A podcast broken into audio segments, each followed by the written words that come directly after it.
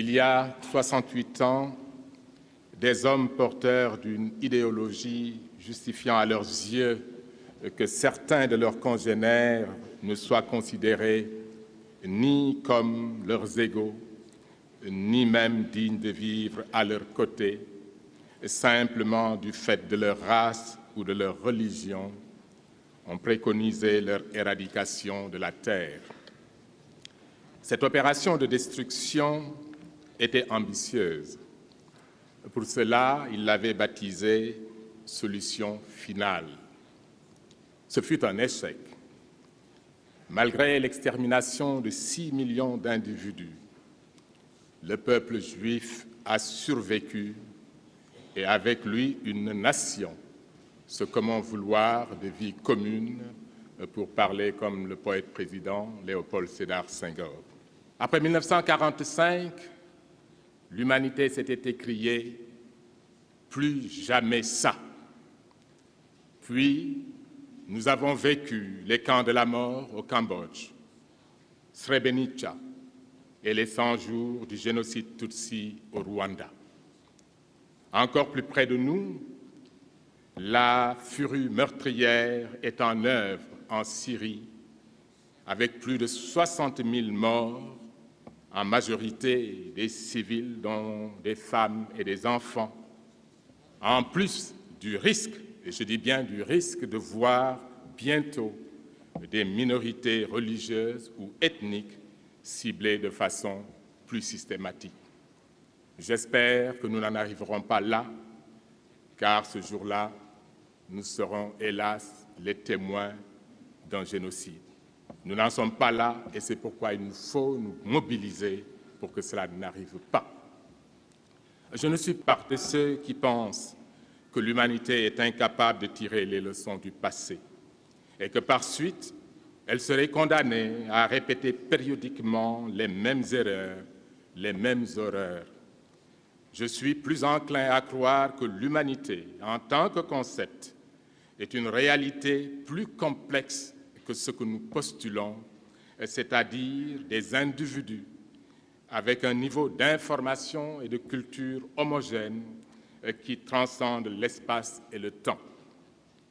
La réalité plus triviale nous enseigne que le sniper de la Croina ou le milicien Interhamwe qui a sévi dans les collines de Siangougou n'est pas sûrement dépositaire du lourd héritage d'autres humains dans d'autres parties du monde.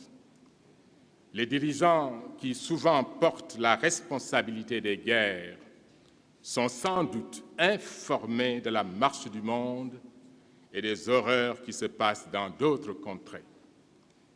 Mais les passions et les ambitions prennent souvent le dessus sur ce qui n'est perçu parfois que comme le malheur des autres.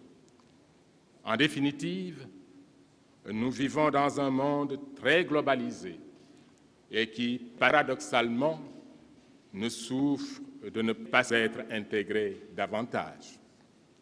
Ce dont nous avons besoin, c'est d'un monde tellement confraternel que l'indigène vivant dans les recoins de la forêt amazonienne soit sensible au drame humain survenant sur les hauteurs de l'Himalaya. C'est à ce prix que le terme humanité recouvrira la plénitude de son sens. La tâche d'information, d'éducation et de sensibilisation requise pour un tel idéal est certes gigantesque, mais nous n'avons d'autre choix que de nous y atteler sans tarder. En reconnaissant l'échec de l'Organisation des Nations Unies dans la prévention des génocides au Rwanda et en Bosnie, Kofi Annan avait lancé en 2004 un plan d'action pour la prévention de ces crimes immondes. Ce plan inclut, entre autres, l'établissement du poste de conseil spécial pour la prévention du génocide, que j'ai le privilège d'occuper, et en coopération avec le conseil spécial pour la responsabilité de protéger, nous nous occupons de prévenir des crimes d'atrocité, y compris le génocide, les crimes de guerre, les crimes contre l'humanité, ainsi que leur incitation. Mon bureau dispose d'un mandat global. Il recueille et analyse l'information des situations à risque partout dans le monde. Nous utilisons cette information pour analyser des cas spécifiques et lorsque nous jugeons qu'il y a un risque de crime d'atrocité, nous alertons le secrétaire général et mobilisons les différents organismes des Nations Unies pour mettre en place des mesures de prévention.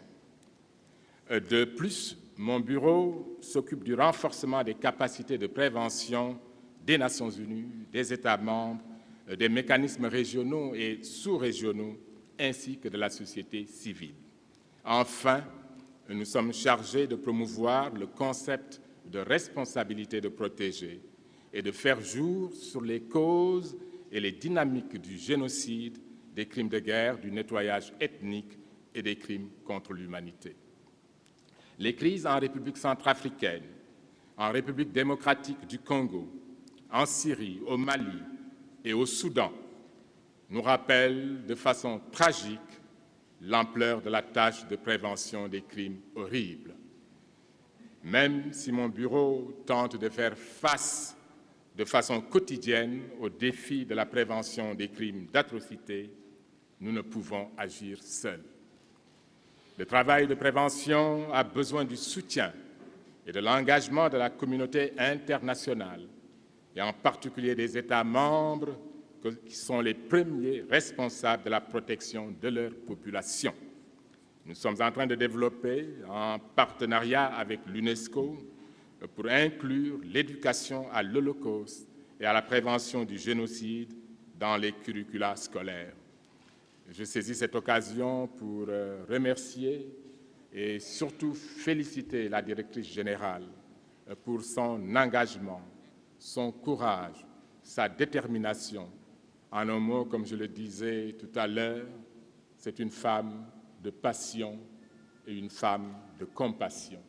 Et je tiens à la remercier et à la rassurer que mon bureau n'hésitera pas à continuer les efforts qu'il déploie à ses côtés pour prévenir le génocide et les crimes atroces à travers le monde.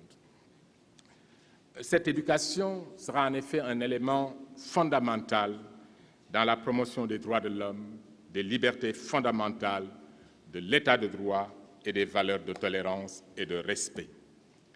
Les organisations de la société civile, y compris les organisations non gouvernementales, les centres de recherche et les universités, les groupes de femmes et de jeunes, disposent de nombreux moyens pour contribuer aux efforts globaux de prévention des crimes d'atrocité. La société civile ainsi que la communauté internationale seront les sentinelles vigilantes pour s'assurer que les gouvernements se hissent à la hauteur de leurs responsabilités quand des populations sont exposées à des risques d'atrocité. Ces organisations peuvent aussi sensibiliser, éduquer et mobiliser les officiels gouvernementaux pour la mise en œuvre de leurs obligations de protection. Des mécanismes pour la prévention des crimes d'atrocité pourraient être mis en place en collaboration avec les gouvernements.